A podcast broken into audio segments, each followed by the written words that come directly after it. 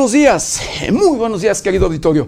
Bienvenidos, bienvenidos a una emisión más de Noticieros 90 grados. Pues hoy, hoy es miércoles, miércoles 22 de, de junio del 2022. Son las 7 de la mañana con dos minutos.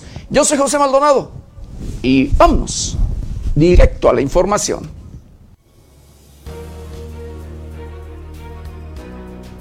Tras empezar su campaña no oficial a la presidencia, Marcelo Ebrard da positiva a COVID-19.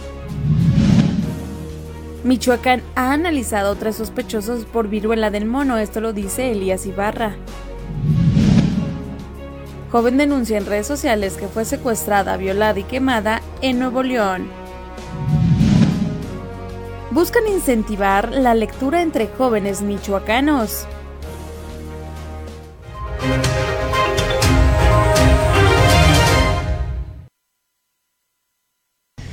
Bienvenidos, bienvenidos a una emisión más de Noticieros 90 grados. Pues sí, hoy, hoy es miércoles, miércoles ombligo de semana y 22 días de este, el sexto mes de este año difícil, de este año complicado, de este año preocupante.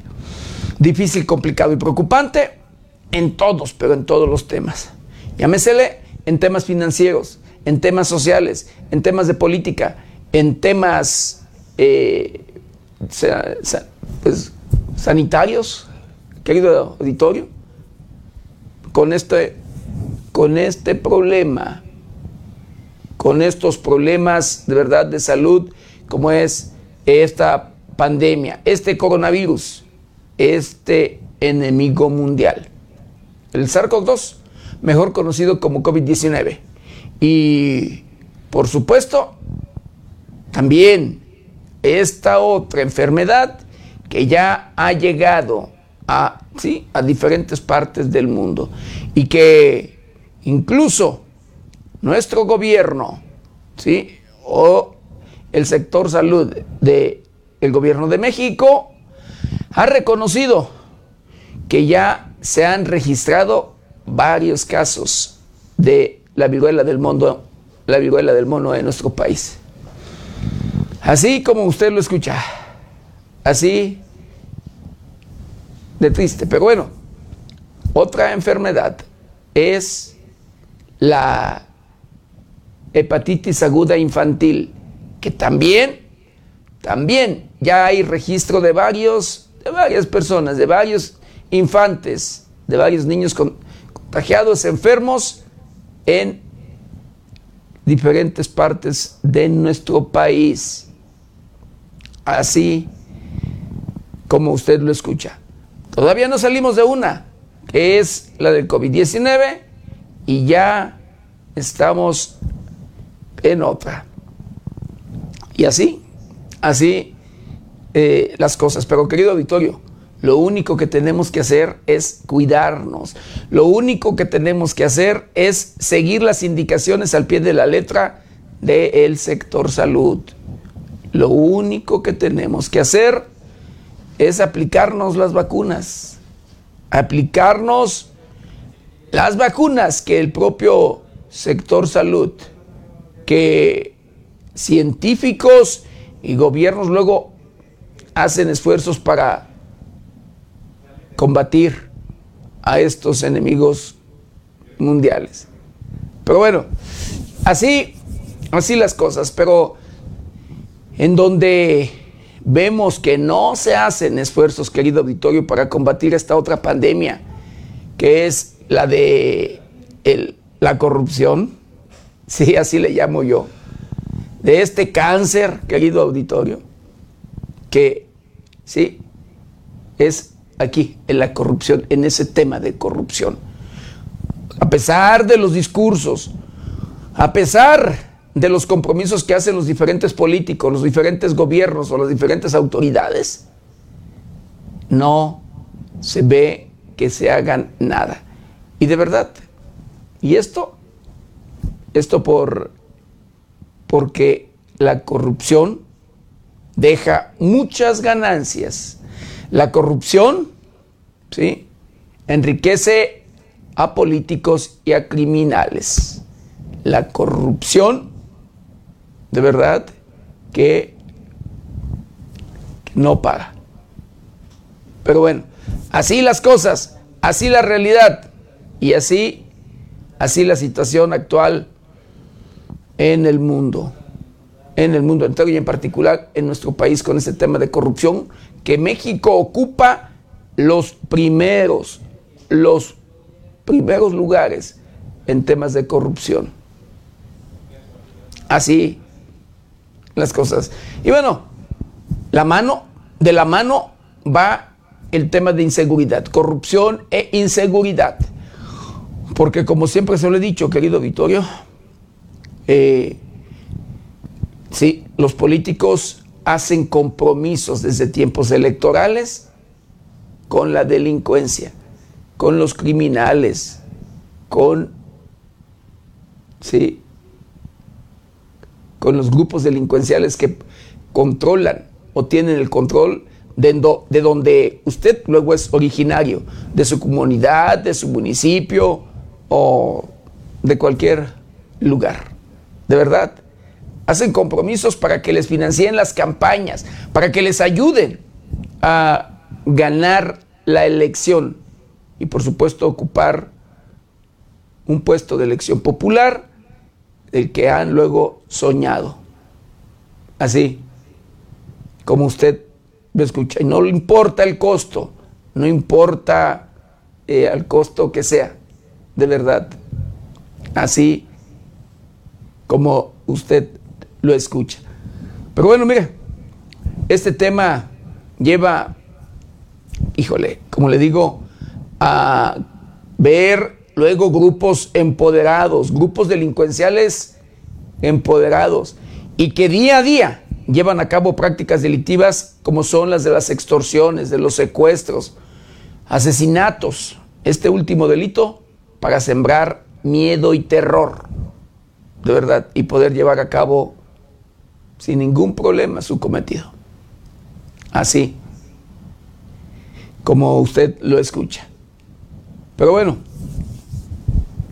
la situación es crítica, la situación es preocupante. El día de ayer en, el municipio de Apatzingán, en la región de Tierra Caliente del estado de Michoacán, de manera sorpresiva, se incendia, digo, se incendia un, o incendian, que es lo que hay que ver, un corralón, un corralón de estos particulares donde los que hacen acuerdos con las autoridades policíacas o, o municipales o demás para allí resguardar vehículos que la policía asegura que cometieron alguna infracción o cualquier otra cosa y sí, se quemó o lo quemaron. Vaya usted a saber qué fue lo que pasó. El tema es de que fueron 150 vehículos aproximadamente los que, sí, el fuego alcanzó y devoró entre automóviles y motocicletas. Así como usted lo escucha. De ese lugar, de ese corralón denominado eh, Corralón Ríos, ubicado en la comunidad de Atinapa, en Apatzingán, Michoacán, que es allí mismo, de allí criminales. Con fechas anteriores, y querido auditorio, luego de que el personal de la Secretaría de Seguridad Pública había asegurado, había detenido a un criminal denominado el Chaparro y le aseguró el vehículo en el que viajaba, que era una camioneta, eh, sí, una camioneta allí negra, eh, Jeep, querido auditorio, pues los criminales fueron hasta ese corralón y se la llevaron. Recuperaron la camioneta de ese, de ese corralón. Una camioneta Jeep, como le vuelvo a repetir, eh, de lujo en sí. Pero bueno, Así las cosas y eso porque pues los criminales son los que tienen el control, porque los criminales luego tienen información que las propias luego autoridades le dan, así como usted lo escucha. Pero bueno, usted ve allí imágenes precisamente de, de este corralón incendiándose, del que las propias autoridades, escuche usted, dan a conocer a través de un comunicado que se trata de vehículos chatarra. Y vea los vehículos. Allí usted puede ver vehículos que son luego algunos siniestrados, algunos vehículos que fueron y chocados o demás, y en otras condiciones, pero buenos, en buen estado luego. Eh,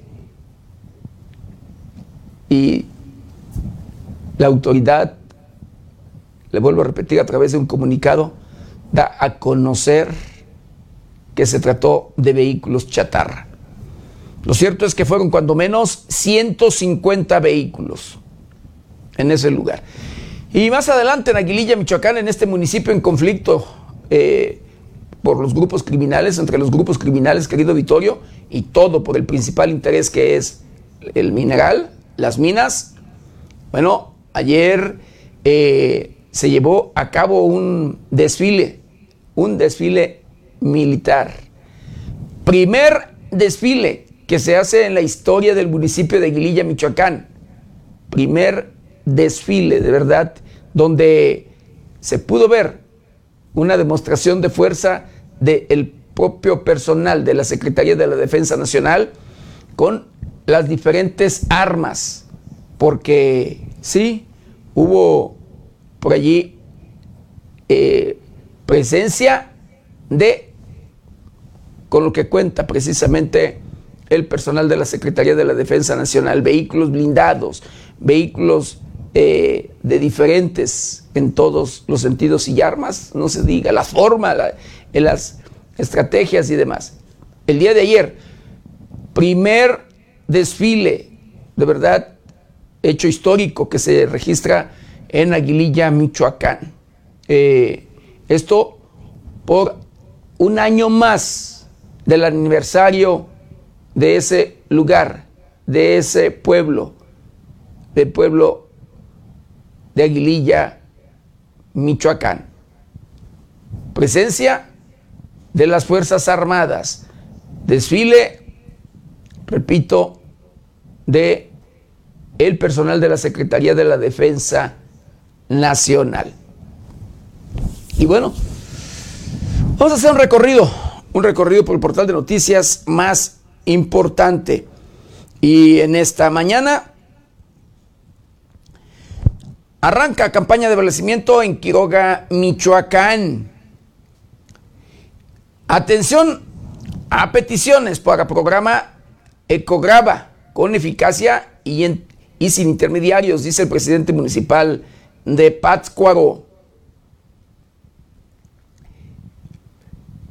Sicario causa, escuche usted un tema, híjole, que híjole, dio, preocupó el día de ayer, un sicario, un solo sujeto, un criminal, eh, accionó sus armas en contra de varias personas en diferentes lugares en el municipio de Zamora y Jacona, Michoacán, matando a ocho personas e hiriendo a cuatro más, pero en diferentes puntos, en diferentes lugares en un taller mecánico, eh, bueno, en diferentes, en diferentes puntos este sujeto causó, escuche usted, una masacre, asesina a ocho y hiere a cuatro.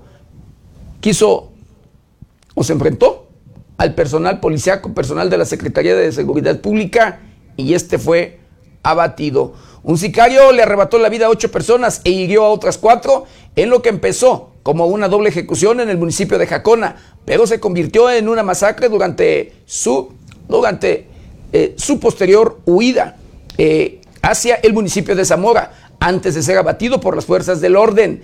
Todo comenzó alrededor de las 16.35 del martes en Jacona, cuando un sicario ingresó a un taller mecánico ubicado en la calle de Amapola de la colonia Miguel Hidalgo, sitio donde privó de la vida a dos hombres y posteriormente escapó.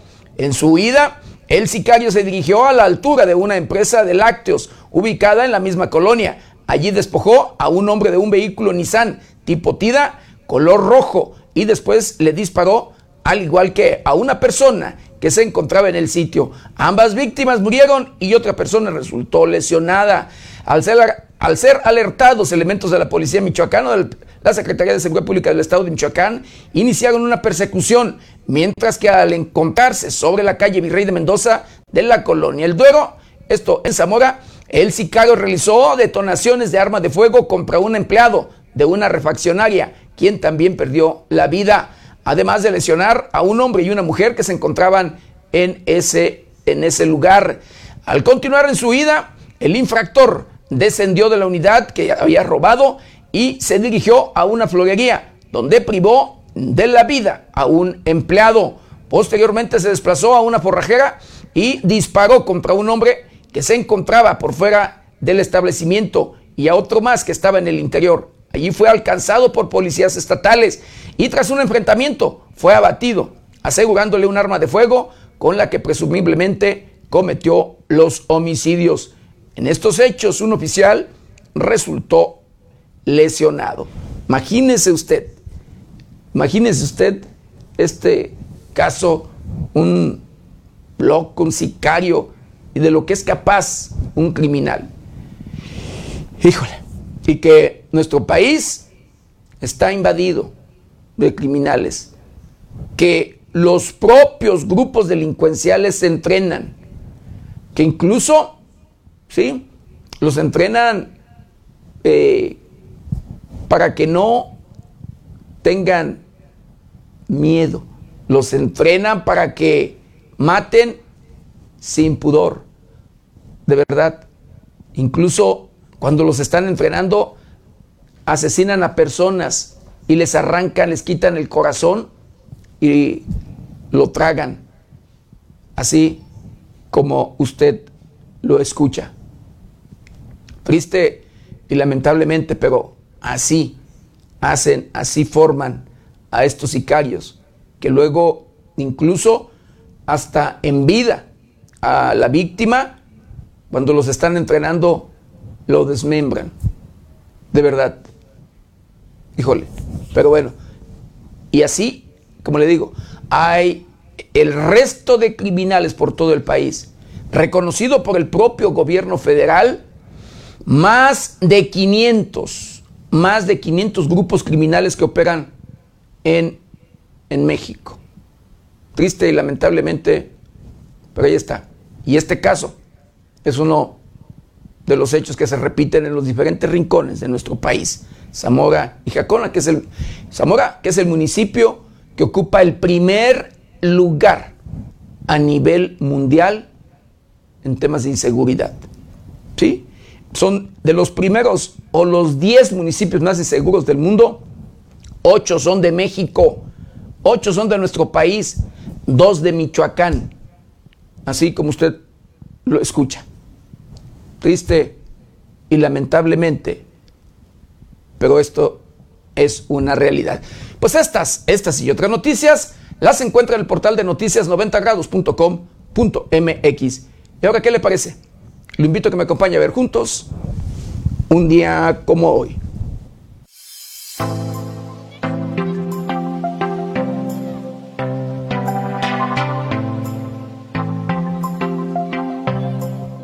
Un día como hoy, 22 de junio, pero del año de 1818, nace Ignacio Ramírez, periodista intelectual y político liberal, conocido con el seudónimo de El Nigromante, quien fue uno de los ideólogos más importantes de la Reforma Liberal.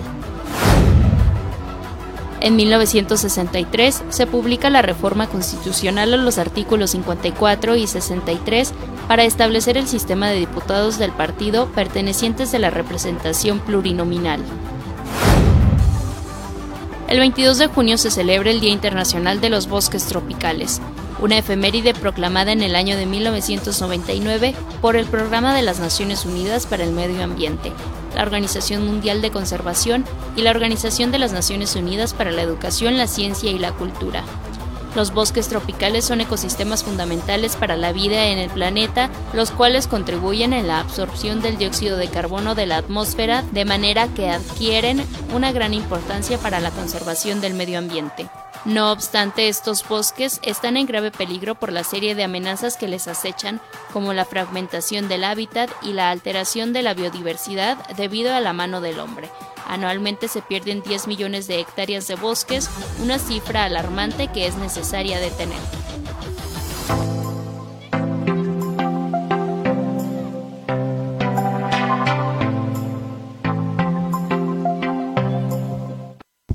Bueno, quiero mandar saludos, saludos muy especiales a todo, a todo nuestro auditorio, a todos aquellos que nos ven y nos escuchan a través de las diferentes plataformas de 90 grados. Saludos, saludos especiales a aquellos que nos ven a través de la televisión, los que nos escuchan a través de las diferentes estaciones de radio que se enlazan con este su noticiero preferido y por supuesto, de igual manera, con mucho cariño y respeto a todos, a todos aquellos que nos ven y nos escuchan a través de las diferentes redes sociales de 90 grados.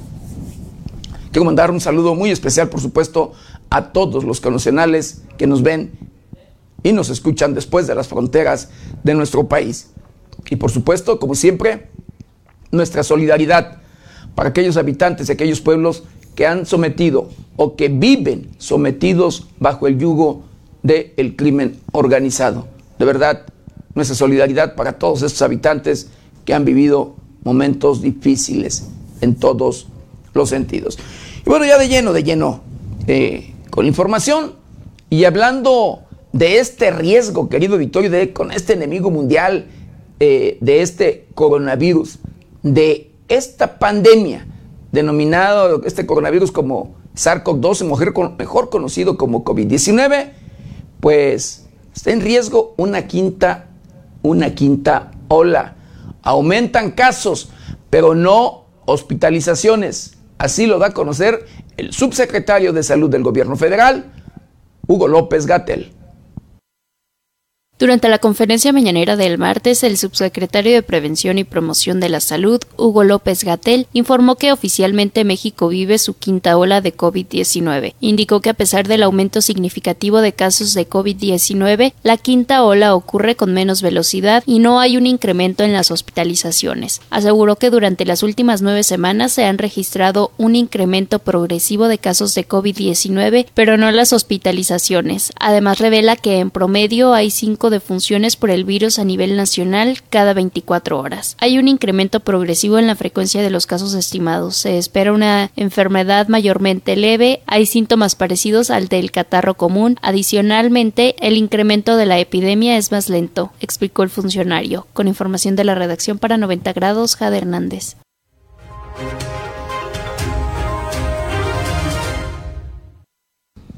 Y hablando de este enemigo mundial, sí, del COVID-19, querido auditorio, pues tras empezar su campaña no oficial a la candidatura a la presidencia de la República, Marcelo Ebrard, pues dio positivo a COVID-19. El secretario de Relaciones Exteriores, Marcelo Ebrard Casaubon, anunció que dio positivo a coronavirus, luego de anunciar su campaña no oficial a la presidencia en el 2024 con una gira por las 32 entidades del país. El domingo 19 de junio, Marcelo Ebrard visitó Guadalajara, Jalisco, donde se autonombró como una corcholata reconocida en alusión al destape como candidato presidencial que de él ha hecho el mandatario Andrés Manuel López Obrador. Allí anunció que recorrerá las 32 entidades de la República para escuchar las necesidades de la población como parte de su campaña a la presidencia. Ebrard no lució cubrebocas ni respetó las medidas de sana distancia durante su participación en el evento y el día lunes anunció que dio positivo a COVID-19. En mi prueba de hoy salí positivo a COVID-19, de modo que estaré trabajando desde casa. Me siento como cuando te da catarro, nada de qué preocuparse. Hoy no estuve en gabinete de seguridad, les voy informando, informó el canciller en sus redes sociales. Con información de la redacción para 90 grados, Jade Hernández.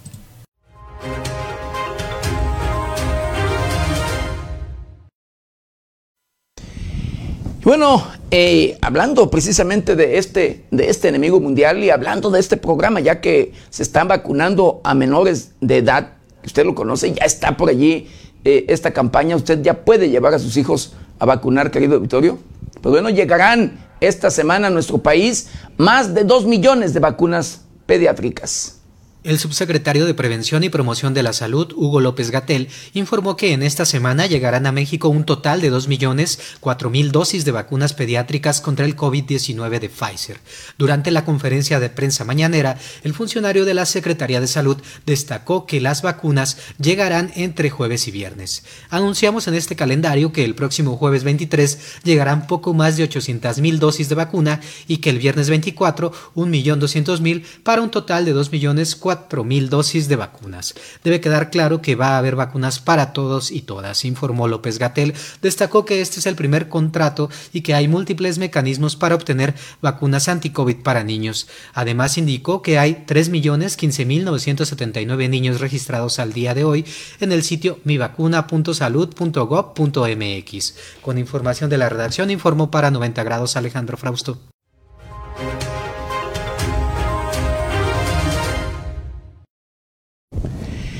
Y de acuerdo a Zoe Robledo, querido Vittorio, hay 150 periodistas aceptados en el programa de seguridad social. El director del Instituto Mexicano del Seguro Social, Zoe Robledo, informó que 180 periodistas ya han sido aceptados en el programa de seguridad social. El funcionario indicó que estos datos son al corte del día lunes por la noche, cuando sumaban 180 trabajadores de los medios ya registrados y evaluados para ser parte del programa de salud para el gremio. Fue durante su intervención en la conferencia mañanera de este martes donde detalló que el sitio ya ha sido visitado en más de 8.500 veces y aclaró que hay un porcentaje mínimo de rechazo de los aspirantes. Tenemos a la fecha un total de 180 periodistas que ya concluyeron su proceso de inscripción y que ya han sido validados por el comité. Sigue abierto hasta el 30 de junio, indicó el director del IMSS. Con información de la redacción informó para 90 grados Alejandro Frausto.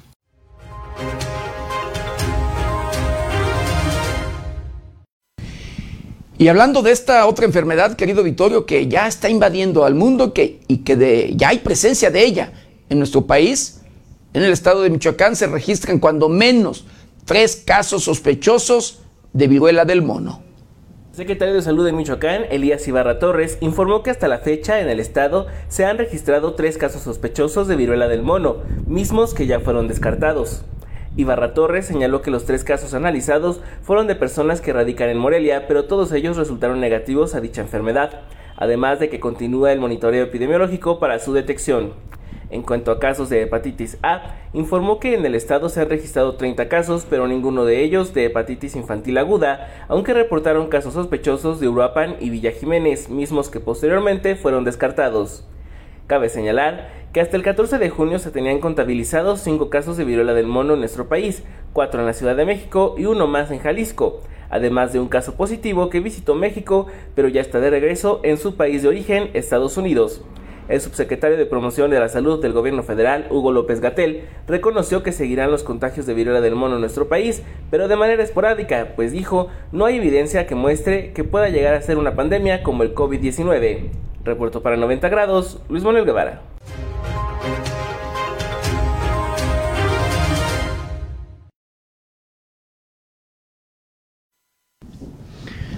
Bueno, se acreditan más de 4.000 médicos especializados para la siguiente etapa del proceso de contratación.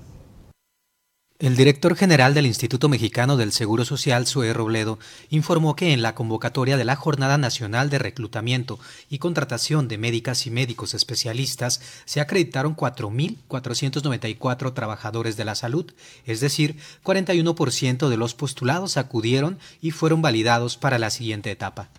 Durante la conferencia de prensa del presidente Andrés Manuel López Obrador en Palacio Nacional, el director general del Seguro Social recordó que el pasado 24 de mayo se anunció la convocatoria y la Jornada Nacional de Reclutamiento, esfuerzo de todas las instituciones de salud para cubrir 14.323 vacantes. Explicó que en 11 días, 10.920 médicos especialistas se registraron en la plataforma diseñada para tal propósito y el pasado 4 de junio se instalaron las mesas receptoras de documentación donde los más de 4.000 postulados se acreditaron en este primer proceso, el cual se encuentra en la primera ronda de contratación por institución.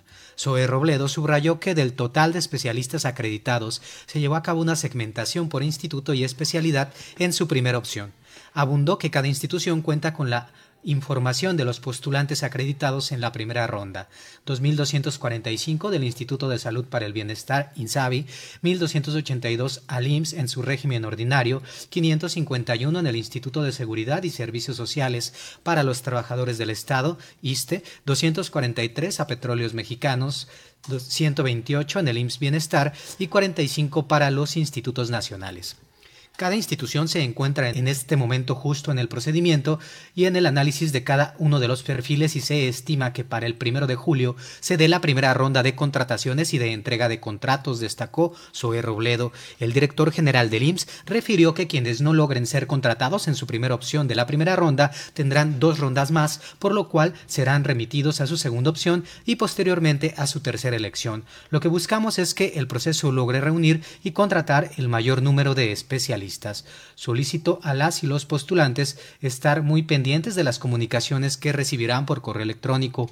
El titular del Seguro Social comentó que de los 14.323 vacantes ofertadas, un total de 11.128 no tuvieron especialistas postulados, es decir, nadie estuvo interesado por la vacante o no acudieron a la cita del 4 de junio es decir, solamente hubo 22% del total de vacantes ofertadas que tuvieron por lo menos un médico o médica que se postuló y que acudió a la cita y que fue acreditado o acreditada, refirió.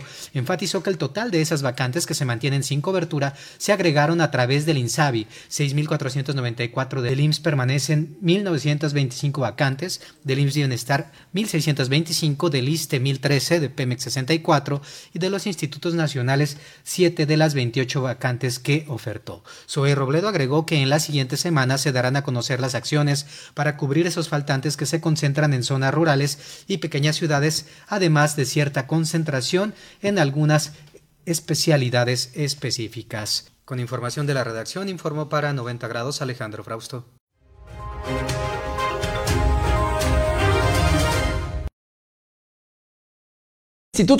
Instituto Nacional de Antropología e Historia más de 23 mil vestigios arqueológicos hallados en trazo del tren Maya.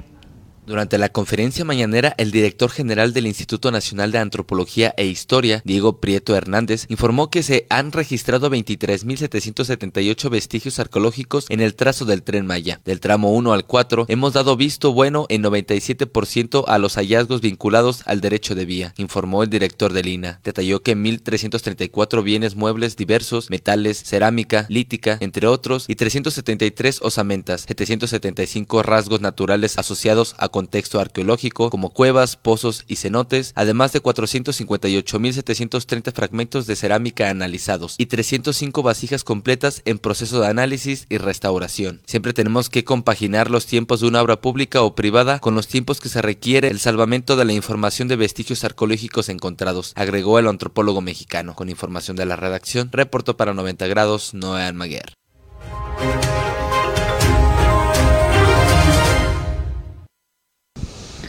Y bueno, tras salir de prisión, José Manuel del Río se reincorpora al Senado. En medio de aplausos de sus compañeros, el secretario técnico de la Junta de Coordinación Política, Jucopu, del Senado de la República, José Manuel del Río Virgen, se reincorporó a sus funciones luego de pasar seis meses y medios en prisión, por su presunta responsabilidad en el homicidio de René Tobar, quien fuera candidato al Ayuntamiento de Cazones, Veracruz. Hoy celebramos la libertad y la justicia. Gracias a las instancias jurisdiccionales de justicia federal, José Manuel del Río se reincorpora a sus funciones como secretario técnico de la Junta de Coordinación Política. Celebró el presidente de la JUCOPU en el Senado, Ricardo Monreal Ávila. El senador fue liberado porque el juez determinó no vincular a proceso tras la presencia de un amparo. Ricardo Monreal afirmó que José Manuel del Río fue exonerado de los delitos de dolosa y falsamente le fueron imputados. Y del Río Virgen sostuvo que el gobernador de Veracruz, Cuauhtémoc García, lo secuestró para descarrilar la carrera presidencial de su padrino político, el senador Monreal.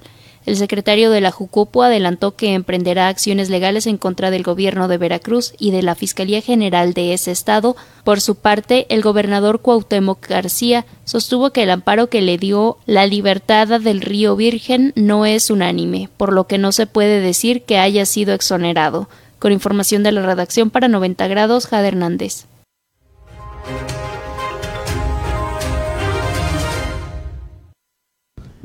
No, si cuando hay fuego, todo se puede. Cuando son políticos, si se trata de políticos, querido Vittorio, mire, todo se puede. Y vea, o sea, híjole, vea nada más, ese es el descaro desde mi muy personal punto de vista, sembra, que le sembraron un delito, le sembraron delito.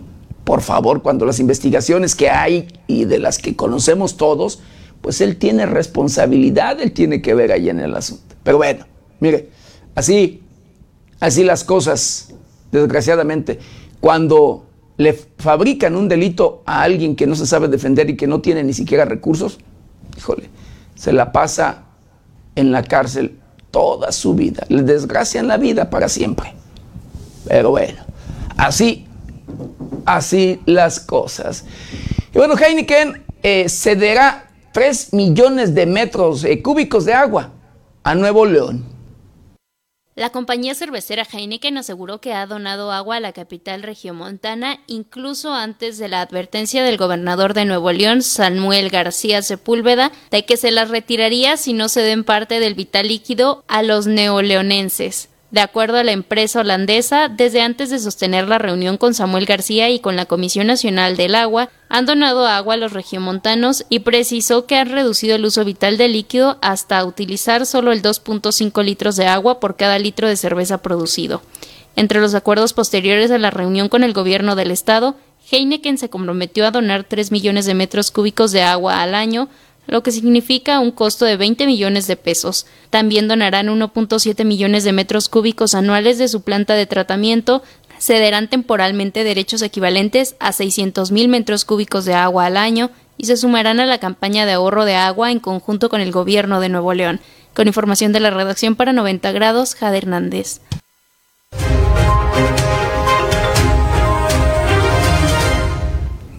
Y escuche usted, querido auditorio, una joven denuncia en redes sociales que fue secuestrada, violada y quemada. Esto allí, en el estado de Nuevo León. Yo quiero que sigan haciendo lo mismo. Que las autoridades, que Samuel García también, no que está del lado de nosotros, no que nos iba a ayudar. A través de redes sociales, la joven de 23 años de edad, Liliana Fernández, denunció que fue secuestrada, violada y quemada por tres sujetos en el estado de Nuevo León. Fue a través de transmisiones en vivo en su cuenta de Facebook donde manifestó que la fiscalía de ese estado no ha atendido sus denuncias a pesar de que ha proporcionado información de los presuntos responsables. Además, relató que la agresión se registró el 26 de marzo de este año cuando la privaron de su libertad, abusaron de ella y le prendieron fuego. Expuso que los agresores son originarios de Salinas Victoria y que son taxistas. Liliana pidió apoyo económico para pagar su tratamiento y otras necesidades debido a que su esposo tuvo que dejar su trabajo para cuidarla. Con información de la redacción informó para 90 grados Alejandro Frausto.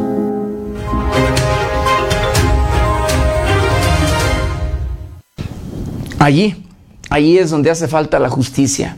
Allí es donde se necesita de verdad y que no revictimicen aún todavía a las víctimas.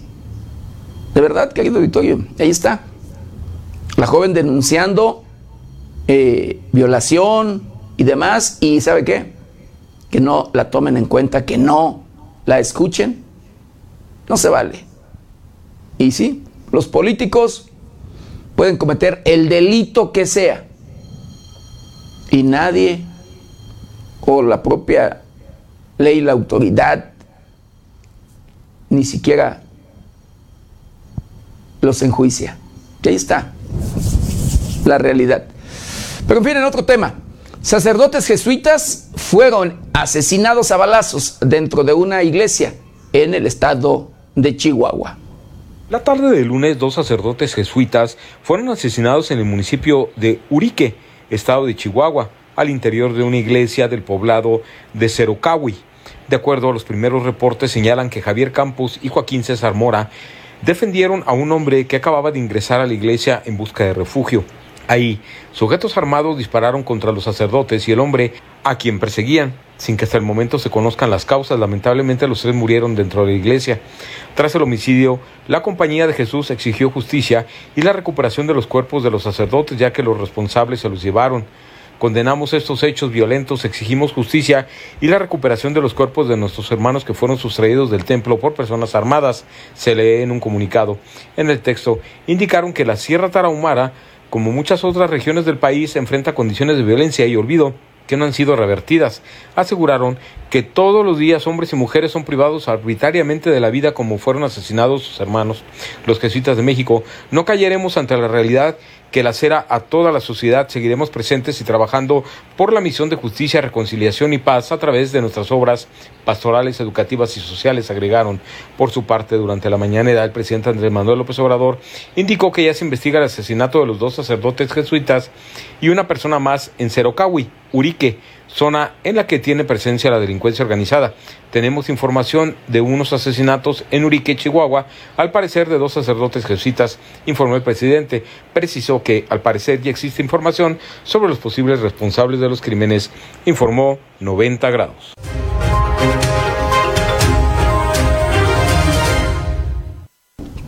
Pues tras el asesinato de estos dos sacerdotes, querido Victoria, en Chihuahua, un comando secuestra a un guía, a un guía, perdón, y turistas que se encontraban en un hotel asesinó a dos sacerdotes jesuitas y a un hombre que se refugió en una iglesia, quien era perseguido y estaba herido de bala. Posteriormente, los civiles armados privaron de la libertad a un guía de turistas y a varios huéspedes de un hotel cercano. Fue la tarde del lunes que un hombre herido se introdujo a un templo en la comunidad de Cerocawi buscando refugio, pues era perseguido por sujetos armados. Tras él entró un comando de hombres que portaban rifles de grueso calibre, quienes buscaban ejecutar al herido. Pero dos curas jesuitas intentaron mediar para salvar la vida del hombre, sin embargo, al final los tres fueron asesinados. A través de las redes sociales, el hijo de Pedro Palma Gutiérrez, ya de turistas en la Sierra Tarahumara, denunció que el comando no solo ejecutó a los curas y al hombre que perseguían, sino que se llevaron a su padre y a varios turistas que se alojaban en un hotel en la misma comunidad de Cerocahui. En noticias nacionales no se hace ninguna mención del grupo de turistas, ni de mi padre, quien ha trabajado como guía de turistas desde hace más de 40 años con inmenso amor a la Sierra Tarahumara y a su gente, denunció el joven. Con información de la redacción, reportó para 90 grados Noé Almaguer.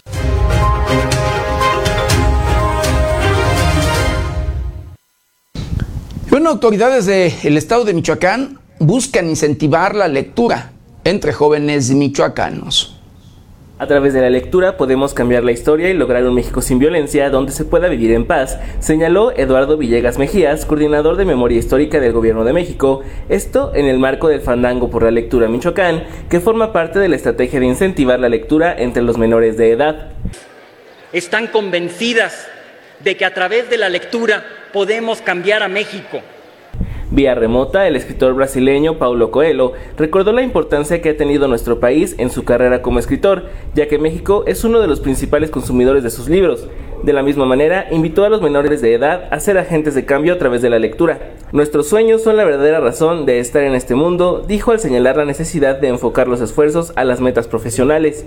Por su parte, el gobernador de Michoacán, Alfredo Ramírez Bedoya, manifestó a los asistentes la necesidad de dar continuidad a sus estudios académicos por los beneficios que podrían traer a su futuro. Asimismo, agradeció el interés de Beatriz Gutiérrez Müller, primera dama, en que los jóvenes michoacanos adquieran el gusto por la lectura. No nada más lean el WhatsApp, no nada más lean en el Facebook, sino también lean en los libros. Se van a impresionar porque ahí los sueños, la imaginación no tiene límite. Quizás no podemos ir a China, pero podemos leer sobre China.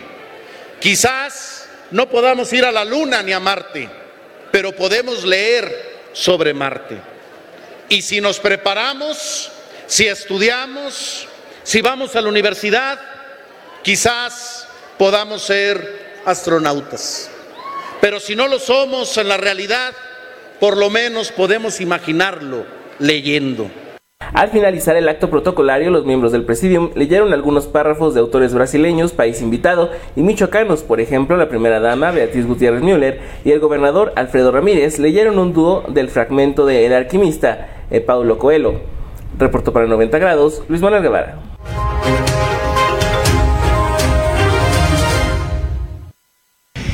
Bueno, eh, ¿usted conoce este tema del Record Jeans, querido Vittorio? Eh, este tema que ha, bueno, que lo han rebasado en muchos temas, en muchos sentidos, pero también, también en la música. Jalisco hasta ahorita tiene el Record Jeans en temas de música bailando con el, el tema del jarabe tapatío, con 800 personas aproximadamente. En Michoacán se busca superar este récord jeans con 1.500, cuando menos 1.500 personas, con el tema de Juan Colorado. Al ritmo de Juan Colorado y con una estimación de 2.000 participantes, el próximo 26 de junio Michoacán buscará establecer el récord Guinness de mayor grupo de personas ejecutando una misma coreografía de baile folclórico mexicano. A decir de los organizadores, el reto es que lleguen más de mil bailarines, porque la marca a vencer pertenece al estado de Jalisco, quien en años recientes logró que casi 900 participantes bailaran por siete minutos las piezas Guadalajara y Jalisco no terrajes. Indicaron que la búsqueda de este récord tiene para Michoacán varios propósitos, fungir como una herramienta promocional al llamar la atención del mundo hacia la entidad, fortalecer la identidad calentana, promover la cultura y colaborar con las acciones encaminadas a la reactivación de la economía y el turismo. El proyecto consiste en presentar un mosaico de baile integrado por más de mil personas en el centro histórico de Morelia, en un espacio simbólico de 480 metros lineales sobre la avenida Madero, a un costado de la Plaza de Armas. El baile se realizará en un lapso de 10 minutos con música en vivo, a cargo de la banda real de Ichan, dirigida por Eloy Zamora Magaña, y el conjunto de arpa grande Los Caporales de Santa Ana Amatlán dirigida por Carlos Ríos. La cantante Rocío Vega, quien interpretará la canción en vivo, destacó que el evento revive la oportunidad de presentar al mundo el rostro amable y festivo que tiene Michoacán.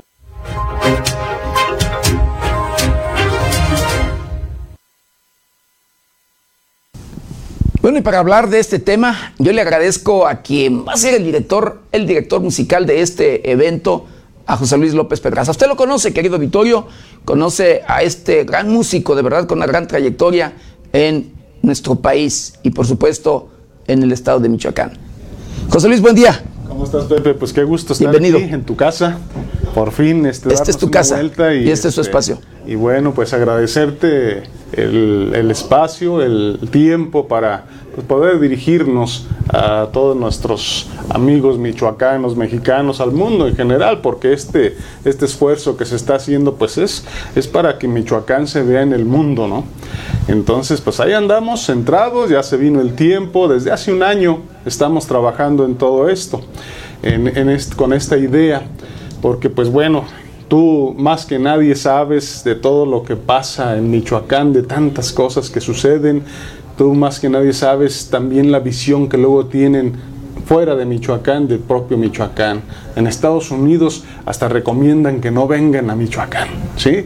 Con tanto michoacano que tenemos allá. Y bueno, es otro asunto. En Estados Unidos también se cuecen habas. ¿sí? Sin Sí, embargo, pero, pues pero tan solo pasa. más de 4 millones de michoacanos allá, cuando menos 4 millones de michoacanos. Sin embargo, esto pasa, pero nosotros pues estamos en el medio artístico, ¿sí? Estamos en esa parte de, la- de Michoacán, en esa parte amable, en esa parte que defiende nuestra identidad, en esa parte que habla de lo que realmente somos la mayoría de los michoacanos, ¿sí? de los michoacanos trabajadores, de los michoacanos creadores. Entonces nuestro compromiso con la música, con la composición, pues siempre es en pro de nuestra gente, ¿sí? Entonces pensamos, bueno, ¿qué hay que hacer? Hay que hacer algo que haga ruido, ¿no? Algo que haga contrapeso a estas noticias, ¿sí? Entonces empezamos a trabajar desde hace un año y bueno, dijimos, pues obviamente se necesita identidad, se necesita algo que una a los michoacanos. Y pues la música es algo representativo, por ejemplo, la pirecua pues es patrimonio cultural intangible de la humanidad. Sin embargo, no escogimos una pirecua, ¿por qué? Porque se, necesi- se necesitaba a lo mejor algo con más fuerza, que es bellísima la pirecua y ahí sí lamenté un tanto, pero se necesitaba algo que hasta en el fútbol pues lo escucha, ¿no? Y se siente identidad, ¿no? Y dijimos, bueno, la tierra caliente es algo que nos da mucha identidad, algo que tiene estas características y la canción de Juan Colorado pues todo el mundo, todo el mundo la sabemos, todo el mundo la hemos bailado, todo el mundo la hemos escuchado, por ejemplo, por lo menos, ¿no? Entonces dijimos, va con Juan Colorado. Y con ello romper el récord, el récord Jens que tiene hasta ahorita Jalisco, con 800 personas que participaron en el tema del jarabe tapatío. Sí, 848, algo, el, el número exacto no lo tengo, pero ellos lo tienen en la categoría de folclore. ¿sí? Aquí lo que se va a calificar son los bailadores, los bailarines. Bueno, vienen de varios, de varios municipios de, de Michoacán, hay, hay, otros municipios que fueron invitados y, y, pues por alguna razón que pues no nos vamos a detener en eso, no quisieron este, participar, nos, nos da tristeza que por ejemplo a Patzingán, ¿Sí? Que es de donde es originario precisamente sí, bueno, Juan Colorado. Es el plan de Apatzingán. Este, no quisieron entrar, hay mucha apatía y no quiero ahondar tampoco, ¿no? no Sin no, embargo, hay algunos... Es que luego a veces los políticos ni siquiera piensan, no tienen, no hay nada en la cabeza, o sea, no hay cultura, no saben ni de qué se trata o qué. De verdad, créeme, te lo digo a título personal, hay políticos que se preocupan por eh, su carrera política, enriquecerse en todos los sentidos, pero nunca por el tema cultural. Sin embargo, hay algunos este, participantes independi independientes, ¿eh? Que vienen de Apatzingán y eso pues es, es muy bonito. A título personal. Por ejemplo, de Santana Matlán, de donde viene este, los caporales de Santana Matlán, que son el grupo ahorita, pues de grupo de arpa grande, que son de los que se mantienen, eh, de ahí sí viene una buena delegación, ¿sí? Entonces, este, pues es reconfortante, ¿no? De que haya representatividad del plan de Apatzingán, ¿sí? Vienen de Marabatío, vienen de, este, de Charapan, de Paracho, de Angangueo, bueno, mejor no sigo porque voy a omitir, pero sí nos da mucho gusto de que hay municipios que sí le están entrando. Morelia, por ejemplo, está también este, participando muy bien. Eh, aquí, pues, este, es un trabajo en conjunto, si bien nosotros por ejemplo, este, pues está el presidente de cronistas de Michoacán, ¿no? En esta organización. Está la presidenta de una de las asociaciones de, guías de turistas, ¿sí? Está un exdiputado que también estuvo en este, pues en la coordinación de los asuntos turísticos y culturales este, en la legislatura pasada. Está Rocío Vega, que bueno, pues es una cantante muy reconocida a nivel... Con una gran trayectoria. Nacional. Y tu servidor en la parte este, de coordinación musical. ¿Qué fue lo que hicimos? Bueno, decidimos Juan Colorado. Pues ahora, ¿cómo vamos a hacer Juan Colorado? Ah, pues bueno, tiene que haber un grupo de arpa grande. Pero también este, la formación musical de la banda tradicional, pues tiene mucha tradición en Michoacán. Entonces, bueno, hay muchas bandas sin embargo, pues había que escoger una y nosotros hemos trabajado mm, algunos proyectos con la banda real de Ichan y sabemos del por qué se, va, se llama banda real, por qué la palabra real, porque ellos este, después de toda esta oleada de allá de Sinaloa y la música comercial de banda que sabemos que abunda en todos lados y que en lo personal, bueno, pues este, yo volteo a ver lo más tradicional, ¿sí? Entonces ellos se quedaron en esto, conservando el, este, las formas tradicionales de la música michoacana y ellos están en eso y no se mueven. Entonces, para mí, pues desde ahí merecen un gran reconocimiento. Ahora, cuando los escuchas tocar, cuando sientes esa música, pues es increíble. Entonces decidimos que fueran ellos. Ya este, hablamos con el maestro Eloy Zamora Magaña, que es el director. Él hizo el arreglo, porque había que hacer un arreglo dijeron en récord Guinness, pues tienen que ser 10 minutos de la pieza. Juan Colorado dura 3 minutos o 3 pasaditos, depende de quién la interprete. Entonces había que hacer un arreglo donde se escuchara la banda y donde se escuchara el grupo de los caporales de Santana Batlán. ¿sí?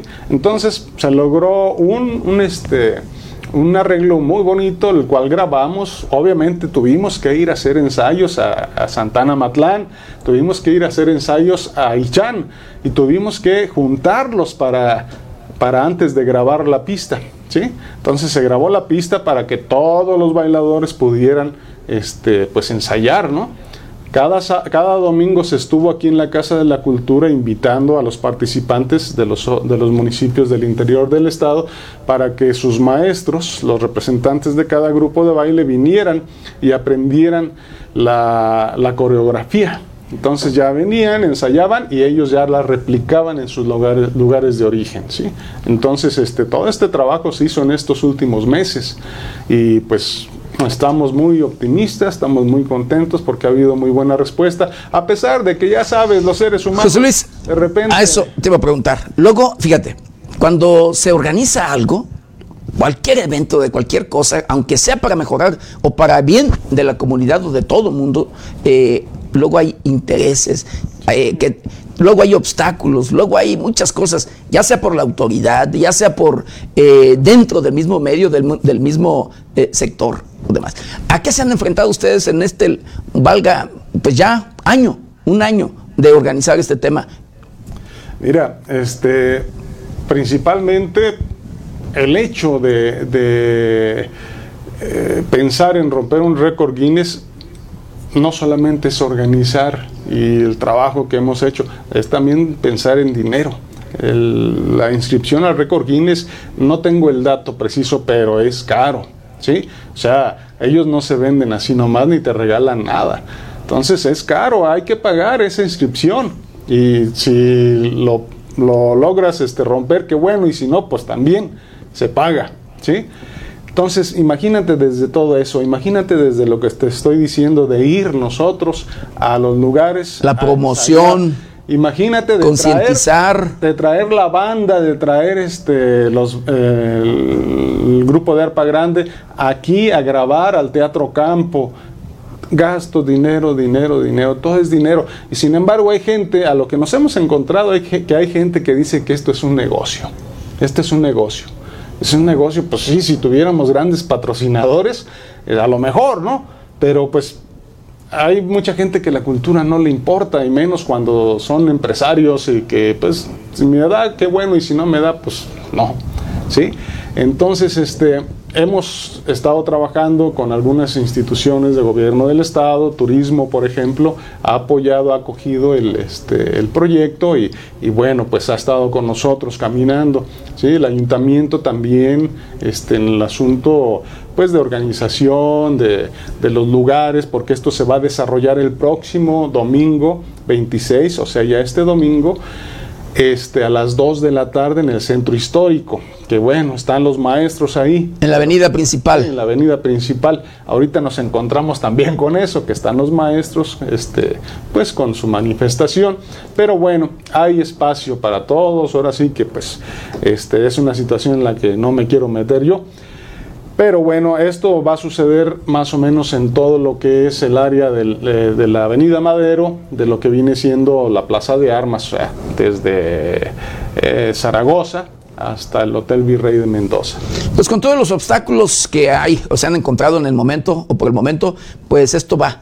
Esto, esto va, esto va porque va porque este, nosotros no andamos buscando ni dinero ni nada. Yo creo que si ven nuestra trayectoria, siempre hemos estado buscando de hacer yo como compositor toda la vida. Mi música, este, mis canciones están la inspiración, están hablando de lo que sucede en nuestro entorno, siempre tratando de aportar algo, Pepe. Sí, tú me conoces desde hace muchos años. Algunas décadas. Todo el trabajo con la bola suriana, las canciones que hice yo, que cantamos con la bola suriana, pues es cosa nada más que las vean de qué se trata, de ecología, de migración, de educación, de tradición, todo eso. ¿Por qué? Porque eh, hay que aportar, hay que aportar este yo trabajo desde hace 30 años casi para la Secretaría de Educación.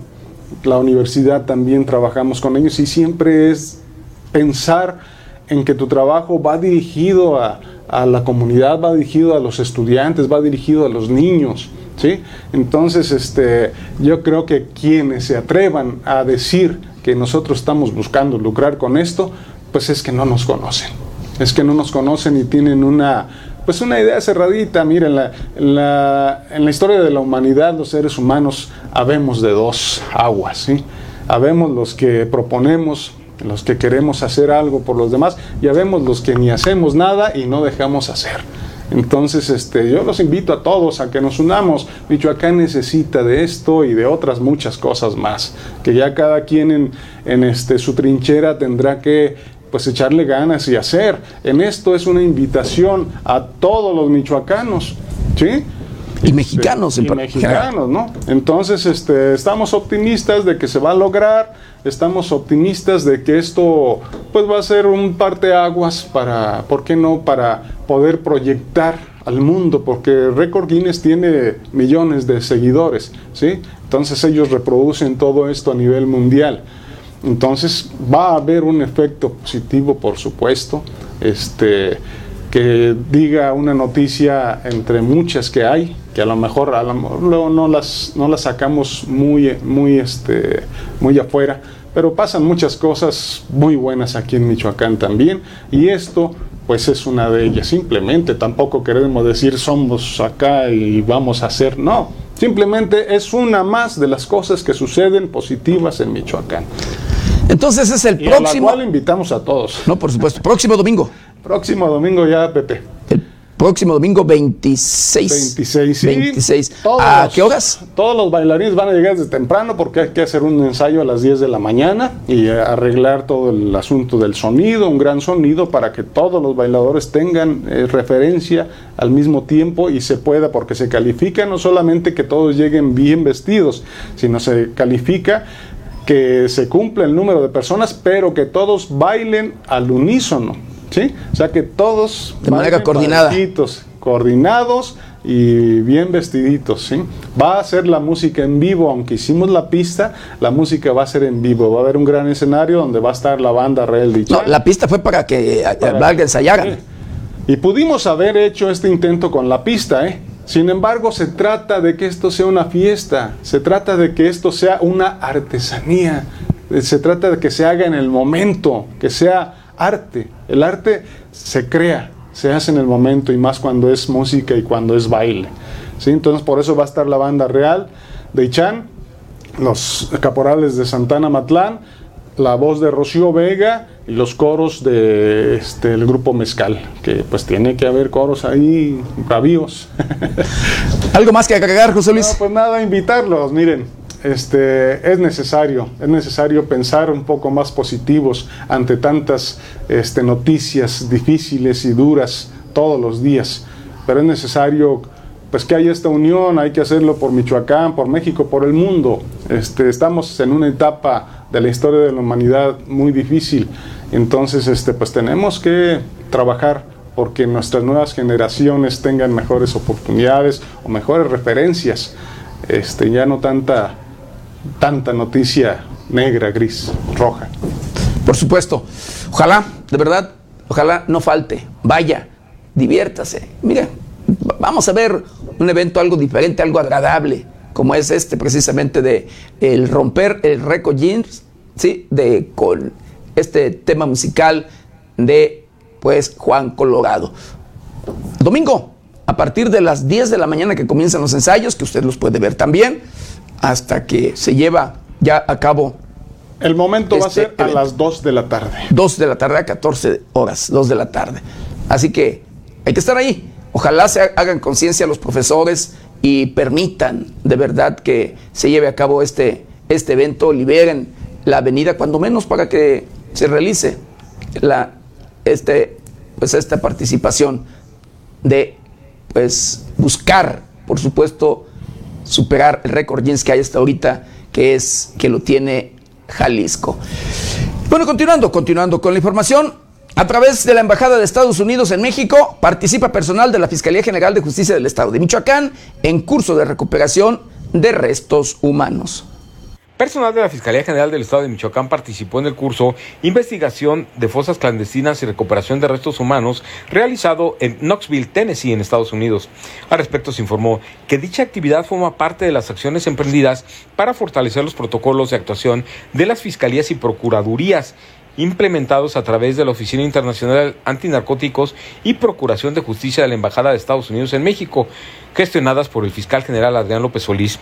Durante su desarrollo en el Centro de Investigación Antropológica de la Universidad de Tennessee, personal adscrito a la Coordinación General de Servicios Periciales de la Fiscalía General del Estado actualizó sus conocimientos en técnicas de búsqueda, excavación y delimitación de depósitos clandestinos de cadáveres.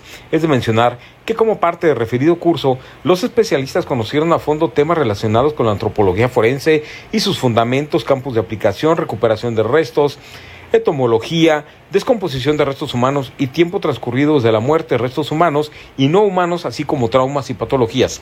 El curso también contó con la participación de peritos médicos y criminalistas, un arqueólogo, un antropólogo y agentes de la investigación provenientes de Baja California, Tijuana, Monterrey, Guanajuato, Quintana Roo, San Luis Potosí, Ciudad de México, Estado de México, Jalisco, Coahuila, Aguascalientes, Sonora y Zacatecas, informó 90 grados.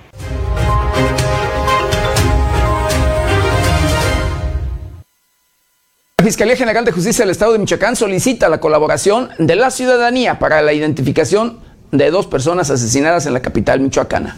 Autoridades de la Fiscalía General del Estado de Michoacán solicitan la colaboración de la ciudadanía para identificar a dos hombres que fueron hallados muertos el 15 de junio sobre la carretera estatal Chiquimitió-Morelia en el municipio de Morelia. Al respecto, la dependencia estatal informó que se trata de una persona del sexo masculino de entre 45 y 55 años de edad, color de piel moreno, cabello de color negro, lacio abundante, corto, frente mediana, cejas semipobladas, arqueadas, separadas, nariz recta, base ancha, boca grande, labios medianos, de comisuras labiales horizontales, dentadura completa, mentón cuadrado, barba y bigote rasurado. Asimismo vestió una sudadera de color verde con rayas blancas, playera color blanco, con una raya azul y roja, bermuda de mezclilla de color azul, talla 28 y calcetines de color negro. Como señas particulares, el labor oxiso presentaba los siguientes 16 tatuajes. Tatuaje con tinta de color negro en cara lateral derecha del cuello con la imagen de una rama. En cara lateral izquierda del cuello una con la leyenda Esther. En el brazo derecho la imagen de un león, un rostro masculino y tres rostros de payasos. En antebrazo derecho la imagen de una rosa, un rostro femenino, un rostro masculino, dos figuras masculinas y la leyenda Esther Yael. En brazo izquierdo tiene el rostro de un payaso, dos rostros femeninos y una leyenda ilegible. Tatuaje con dos tintas de color negro y azul. En antebrazo izquierdo con la imagen de dos payasos, la leyenda siempre en mi mente. En pectoral derecho la imagen de Cristo, tatuaje de tinta de color negro. En pectoral izquierdo con rostro femenino, con sombrero, tatuaje con tinta de color negro en tórax, con la imagen de un búho. En el abdomen la leyenda de Jesús. En región escapular la imagen de la Virgen. En región interescapular las letras SMRS, tatuaje con tinta de color negro, en cara externa de pantorrilla derecha con una imagen ilegible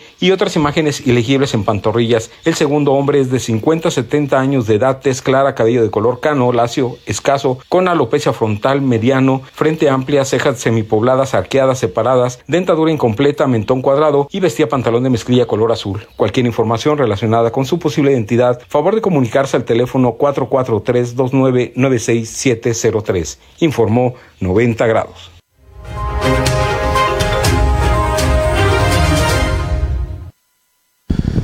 Para una madre, híjole, no hay obstáculos en lo absoluto para buscar a sus hijos o a su hijo. En este caso, una madre ya no sabe dónde más buscar a su hijo. Mamá de Jesús, eh, Saavedra Ayala, eh, quien desapareció el pasado 27 de marzo del 2021 en la demarcación de Villa Madero. A casi tres meses de la desaparición de Jesús Saavedra Ayala, joven de 18 años de edad, originario de Acuitzio del Canje, sus familiares no cesan su búsqueda y todos los días recorren caminos, brechas y campos para tratar de localizarlo. Jesús desapareció el pasado 27 de marzo en la demarcación de Villamadero. Acudió junto con dos amigos más a una pelea de gallos y hasta el momento nada se sabe de los tres. Así lo comentó el papá de Chucho, como le dicen sus amigos. Ante la falta de resultados en su localización, los familiares de Jesús Saavedra Ayala, Miguel Olivo y Eduardo Villagómez bloquearon la carretera que conduce a Villamadero para tratar de que autoridades de los tres niveles de gobierno los ayuden en la búsqueda. Los datos proporcionados por la Comisión Estatal de Búsqueda indican que son los municipios de Zamora, Morelia y Uruapan donde se concentra el mayor número de hombres y mujeres desaparecidos. Informó para 90 grados Amanda Bautista Rodríguez.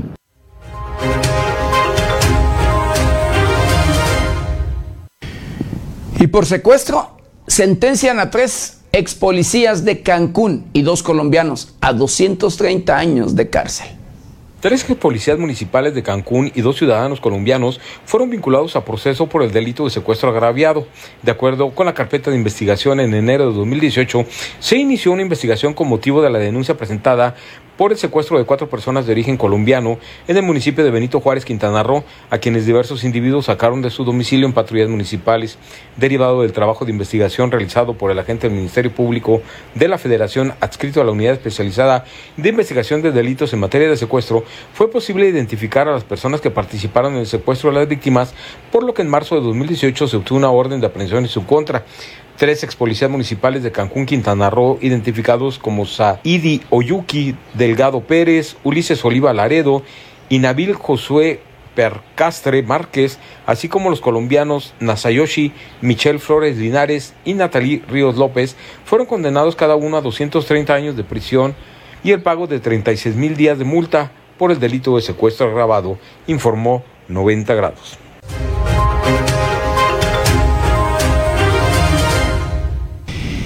Bueno, denuncian omisiones y abusos de autoridad del secretario de Agricultura de Morelia, sí, la capital del estado de Michoacán.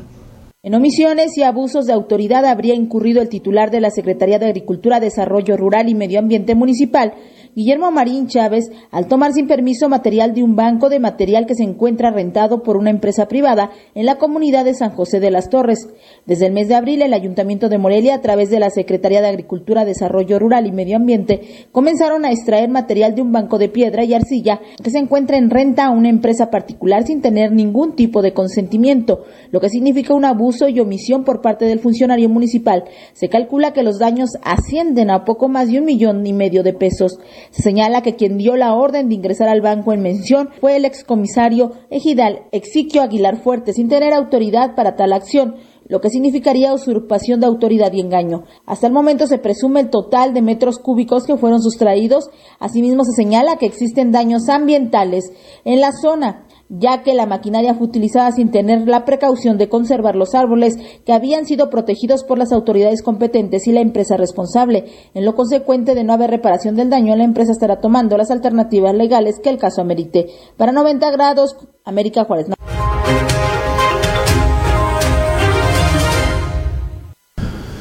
Bueno, y en Aguililla, este municipio en conflicto en el estado de Michoacán, por el cual grupos delincuenciales se pelean el control, todo por el interés de las minas, querido auditorio, militares izan bandera y desfilan en, en este municipio por aniversario del municipio, de, este, de esta localidad.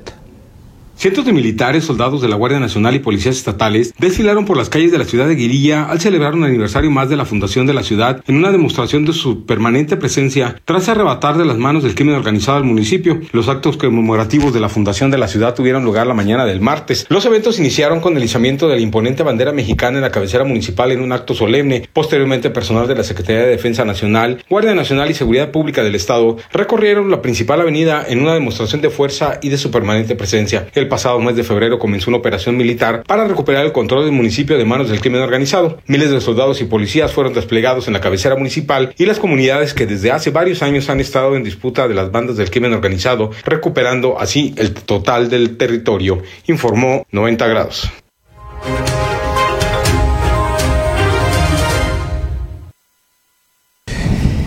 Bueno, la CENTE, sí, este sector educativo, eh, dice que no son invitados de honor, pero estaremos o estarán en el Bedoya Fest. Vamos a asistir al Bedoya Fest para recordarles que existen 1.200 trabajadores eventuales sin cobrar desde hace 68 quincenas, informó Salvador Ramírez Lemus, técnico de organización de la Coordinadora Nacional de Trabajadores de la Educación Sección 18. Indicó que no se les puede impedir su presencia para exigir la atención de los 19 puntos que contempla su pliego petitorio. Ramírez Lemus recriminó al gobernador de Michoacán, Alfredo Ramírez Bedoya, que unos días antes de asumir el cargo se reunió con la CENTE y actualmente no tiene tiempo para escuchar y atender sus demandas. Agregó que el lunes pasado se tenía programada una reunión tripartita y sin previo aviso fue cancelada. Informó para 90 grados Amanda Bautista Rodríguez.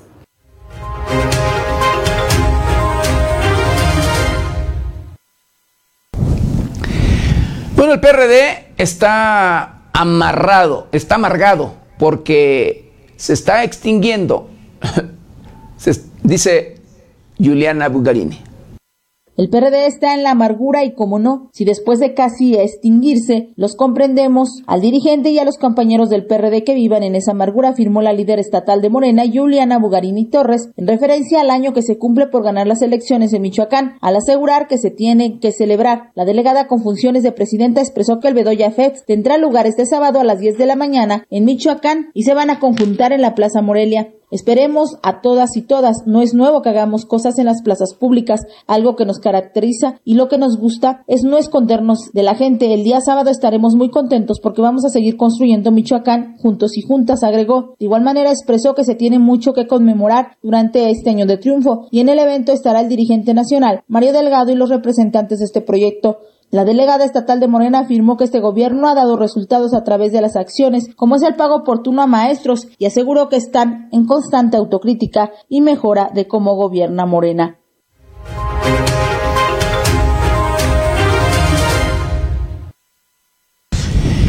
Bueno, en la capital del país, sí, en la Ciudad de México, una explosión, se registra una explosión en el edificio departamental de la alcaldía Benito Juárez.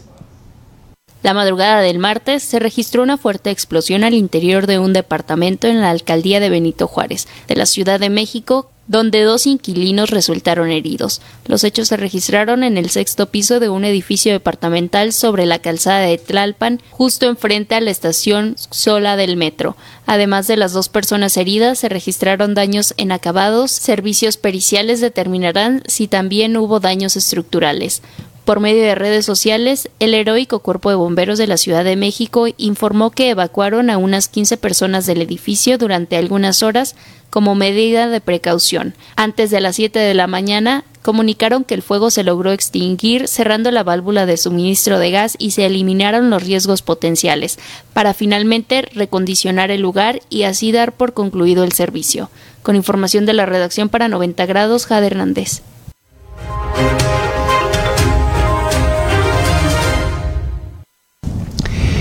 Condenan a científico mexicano a cuatro años de cárcel por espionaje en los Estados Unidos.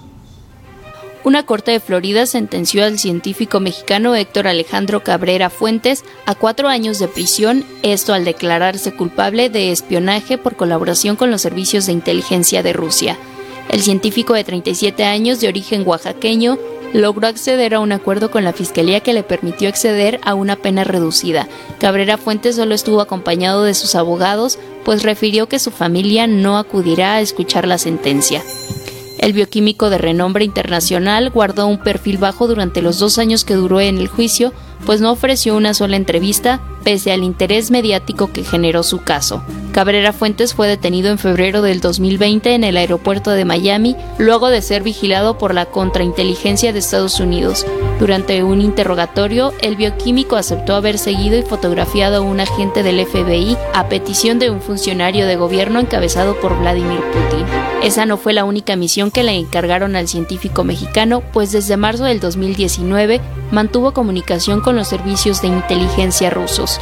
El caso permitió a los servicios de inteligencia norteamericanos detallar que las tácticas rusas para recabar información estratégica, las cuales dejan sin opciones a sus prospectos, como fue el caso de Héctor Alejandro Cabrera. Con información de la redacción para 90 grados, Jade Hernández.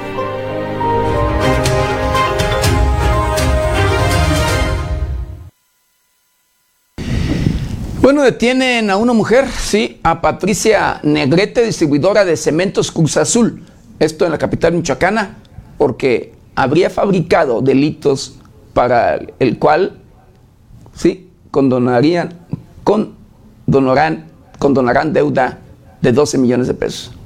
Patricia N.A., distribuidora de cementos Cruz Azul en Morelia, Michoacán, fue detenida por autoridades de esa entidad, ello a raíz de una orden de aprehensión emitida por un juzgado en la Ciudad de México por falsedad de declaraciones ante la autoridad. En 2016, Patricia N. presentó una denuncia contra Jorge C.R., gerente de zona, y Víctor Manuel V., entonces director comercial de la cooperativa, por acoso y abuso sexual. De acuerdo a la imputada, ambos personajes la citaban en horarios y lugares fuera de oficinas para aclarar sus cuentas. Durante la última cita el 22 de noviembre de 2016, aseguró que fue abusada sexualmente por ambos personajes. El 13 de marzo de 2017, Patricia N.A., ahijada de Guillermo Billy A., expresidente de la cooperativa Cruz Azul, hoy prófugo de la justicia y buscado a nivel internacional, y su hermano José Alfredo AC, presentaron ante la Fiscalía Central de Investigación para la Atención de Delitos de Trata de Personas de la Procuraduría General de Justicia de la Ciudad de México, denuncia que en diversas fechas fue víctima del delito de trata de personas supuestamente cometida por Jorge gerente de zona, y Víctor Manuel V, entonces director comercial de la cooperativa La Cruz Azul SCL.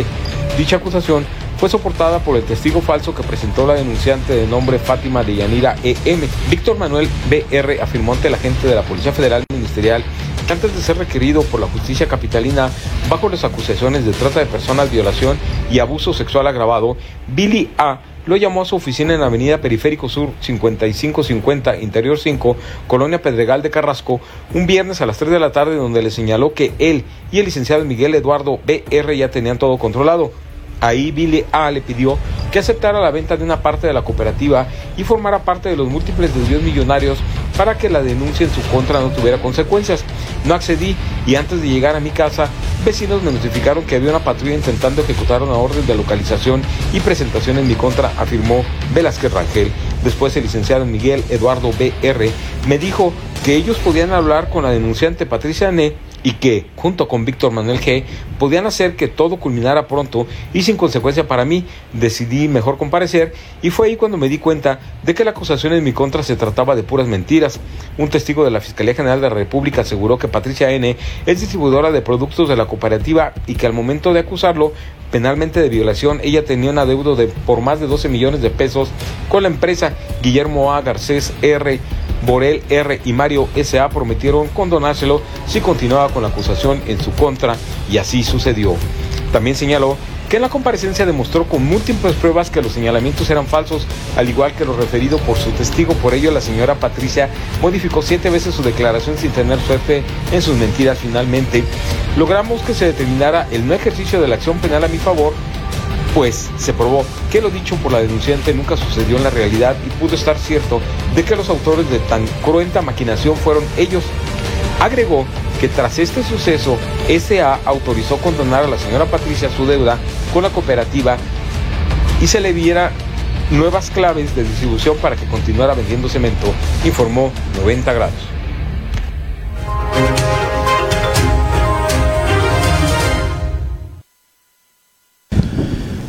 Bueno, en otro tema, avanza CEDER en sustitución de fertilizantes químicos por orgánicos con el objetivo de implementar técnicas innovadoras y agroecológicas para la producción y mejoramiento del campo, la Secretaría de Agricultura y Desarrollo Rural, SADER, avanza en la sustitución de fertilizantes químicos por orgánicos. El gobernador Alfredo Ramírez Bedoya informó que a través del programa Agrosano se brindará apoyo a productores del campo con 22 mil toneladas de biofertilizante orgánico y con ello, por primera vez, la entrega de más abono que de fertilizante químico.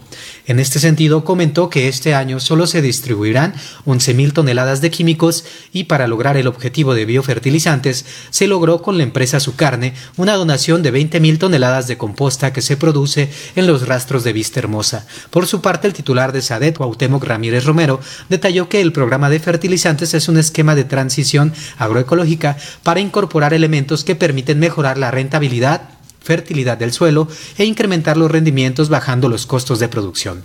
Se han entregado 1.881 toneladas de composta para 32 municipios y, además, se adquirieron 2.100 toneladas de fertilizante de urea mineralizada para 128 comunidades indígenas y 11 demarcaciones marginadas, con una inversión de 39.4 millones de pesos, de los cuales 33 aportaron los municipios, la misma cantidad los productores y 34% el Estado, detalló. También comentó que se han realizado 414 talleres con la finalidad de transmitir conocimientos y enseñar a las personas y estudiantes de educación media superior y superior la producción de composta y biofertilizante a fin de establecer una red de 25 biofábricas con inversión estatal y federal.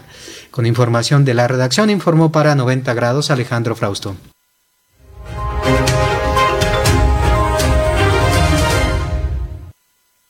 Y hablando de los cambios climáticos, querido Victorio, Celia se intensifica a tormenta tropical frente a las costas de Oaxaca y Guerrero.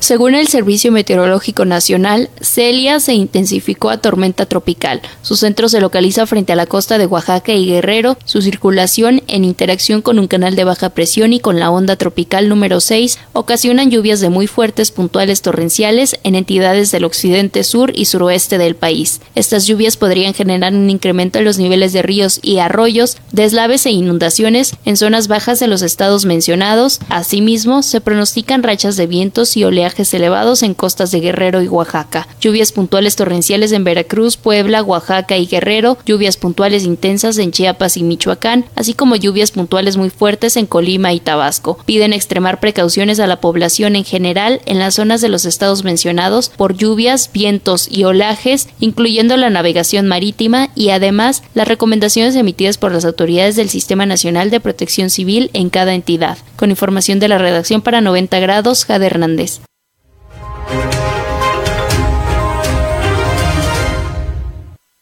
En Apatzingán, sí, este municipio en la región de Tierra Caliente, en el estado de Michoacán, se incendia corralón de vehículos.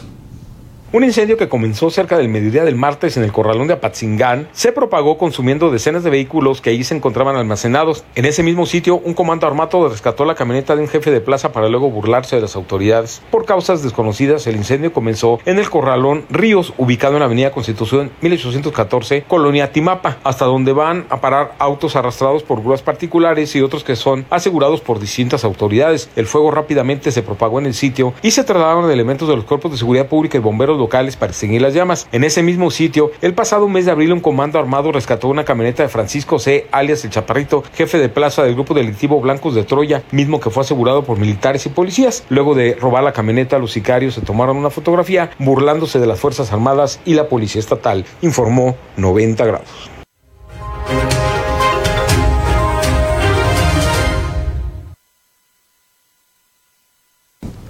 Y en Zamora, Michoacán, entre los municipios de Zamora y Jacona, Michoacán, un sicario asesina a ocho personas y llegue a cuatro más. Un total de ocho personas fallecidas y cuatro más lesionados, entre ellos un elemento de la policía de Michoacán, fue el saldo que dejaron balaceras en los municipios de Zamora y Jacona. Autoridades de la Fiscalía General del Estado ya investigan los hechos. El asesino fue abatido por la policía. Por información recabada por este medio de comunicación, se dijo que al filo de las 15.50 horas del martes, en la Dirección de Seguridad Pública de Jacona, fueron alertados sobre detonaciones de armas de fuego en la calle Mapola de la colonia Miguel Hidalgo. Al lugar se movilizaron los elementos de la Policía Michoacán y Sedena, quienes dentro de un taller mecánico localizaron a dos hombres sin vida. Metros más adelante, en la entrada del negocio denominado por Lácteos Corona, encontraron a otros dos masculinos sin vida. Cabe señalar que de este hecho un menor de edad quedó lesionado, por lo que llegó a la base de protección civil municipal, donde recibió los primeros auxilios y posteriormente sus familiares lo llevaron a un osocomio a bordo de un automóvil. Trascendió que el presunto agresor se dio a la fuga a bordo de un automóvil Nissan Tida color guinda con placas PFS 245X de Michoacán, propiedad de uno de los fallecidos, por lo que la policía iniciaron la búsqueda, logrando ubicar el auto en las calles Aquiles Cerdán de la zona centro iniciándose la persecución por calzada Jacona Zamora hasta la avenida Virrey de Mendoza a la altura de la colonia El Duero de Zamora, donde el delincuente bajó del vehículo para dirigirse al negocio Motoparte Ramírez, donde asesinó a balazos al propietario y lesionó a una fémina, la cual fue llevada por sus familiares a un osocomio. En su huida, el pistolero llegó a una florería y mató a un empleado. Posteriormente se desplazó a una forrajera y disparó contra un hombre que se encontraba por fuera del establecimiento y a otro más que estaba en el interior. Tras esto, se enfrentó con policías y tras varios minutos de intercambio de balas, el multihomicida fue abatido, al cual se le aseguró un arma de fuego mientras un policía estatal quedó lesionado y fue llevado por los paramédicos de rescate a un nosocomio para su atención médica. Personal de la unidad de servicios periciales y agentes de la Policía de Investigación se encargaron de realizar las respectivas actuaciones para integrar la carpeta correspondiente. Asimismo, los cadáveres fueron llevados a las instalaciones del Servicio Médico Forense para los estudios de rigor, informó 90 grados.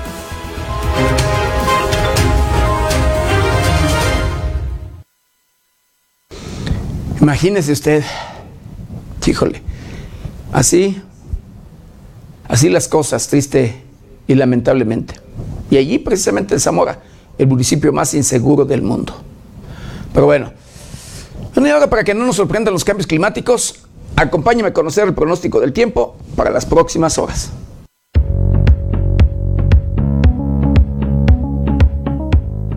El Servicio Meteorológico Nacional de la Conagua le informa el pronóstico del tiempo.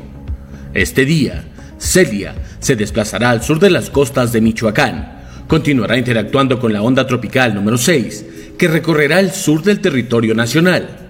Estos sistemas mantendrán el temporal de lluvias puntuales torrenciales en zonas de Guerrero, así como lluvias puntuales intensas que podrían originar incremento en los niveles de los ríos y arroyos, inundaciones y deslaves en zonas de Michoacán, Oaxaca, Puebla y Veracruz, además de lluvias fuertes a muy fuertes y descargas eléctricas sobre entidades del sureste, oriente, centro y sur del país, incluido el Valle de México.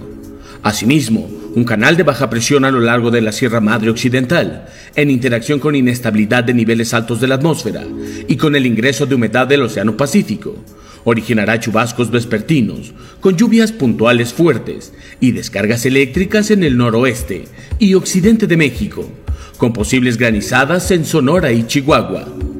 Finalmente, una circulación anticiclónica en niveles medios de la atmósfera mantendrá el ambiente vespertino caluroso a muy caluroso sobre entidades del noroeste, norte y noreste de la República Mexicana, con temperaturas superiores a 40 grados Celsius en Baja California, Sonora, Sinaloa, Coahuila, Nuevo León y Tamaulipas.